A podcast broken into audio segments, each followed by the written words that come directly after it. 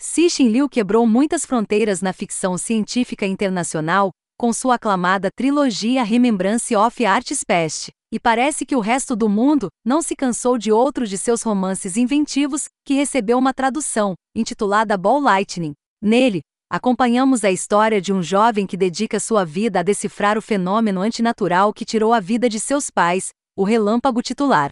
Sua busca, no entanto, o leva a uma fronteira totalmente nova, onde generais, físicos e loucos buscam descobertas científicas, não importa o custo. Não há dúvida de que a descoberta científica impulsionou a humanidade, e no século passado, pode-se dizer que seus efeitos se amplificaram imensamente. Em apenas 100 anos, passamos de carruagens e motores a vapor para aviões, energia de fissão, bombas nucleares, computadores, internet e tudo o que você possa imaginar. Em outras palavras, recentemente começamos a empurrar as fronteiras da descoberta cada vez mais longe, a ponto de alguns começarem a se perguntar se nosso alcance tecnológico excederá ou não nosso alcance. A premissa da história é bastante simples para começar e, eventualmente, se expande para algo muito mais complexo e de longo alcance. Somos apresentados a Shen, um homem que dedicou sua vida a explicar o misterioso fenômeno titular, relâmpago de bola, depois que vaporizou seus pais bem diante de seus olhos.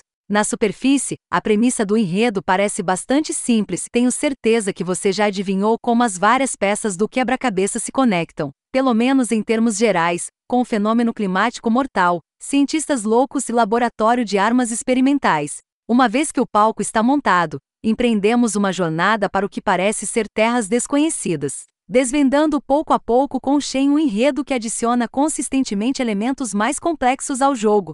Ao contrário de sua trilogia anterior, a história aqui é baseada em uma única vertente de ficção científica que lhe permite tomar seu tempo, e mergulhar profundamente nos vários elementos pertencentes ao gênero. Em outras palavras, ele oferece uma quantidade surpreendente de detalhes técnicos e, embora eu não possa dizer quantos deles são precisos no reino da física, tudo parecia realista o suficiente para eu acreditar.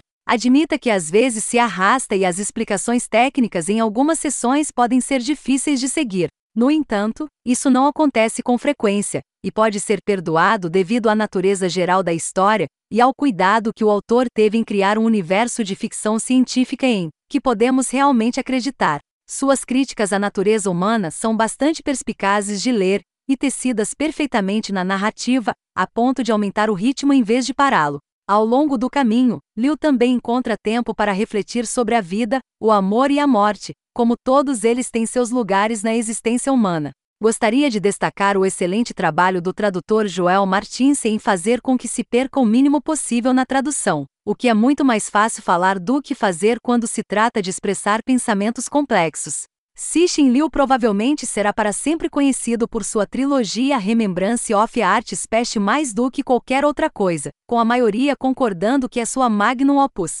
No entanto, isso só ofusca outros excelentes trabalhos que ele fez, e acredito que Ball Lightning não merece menos elogios do que seu trabalho mais famoso. O enredo é desenvolvido de forma original e única, os personagens são todos marcantes e memoráveis à sua maneira, sem falar nas vastas reflexões sobre a condição humana e nossa relação com a descoberta científica.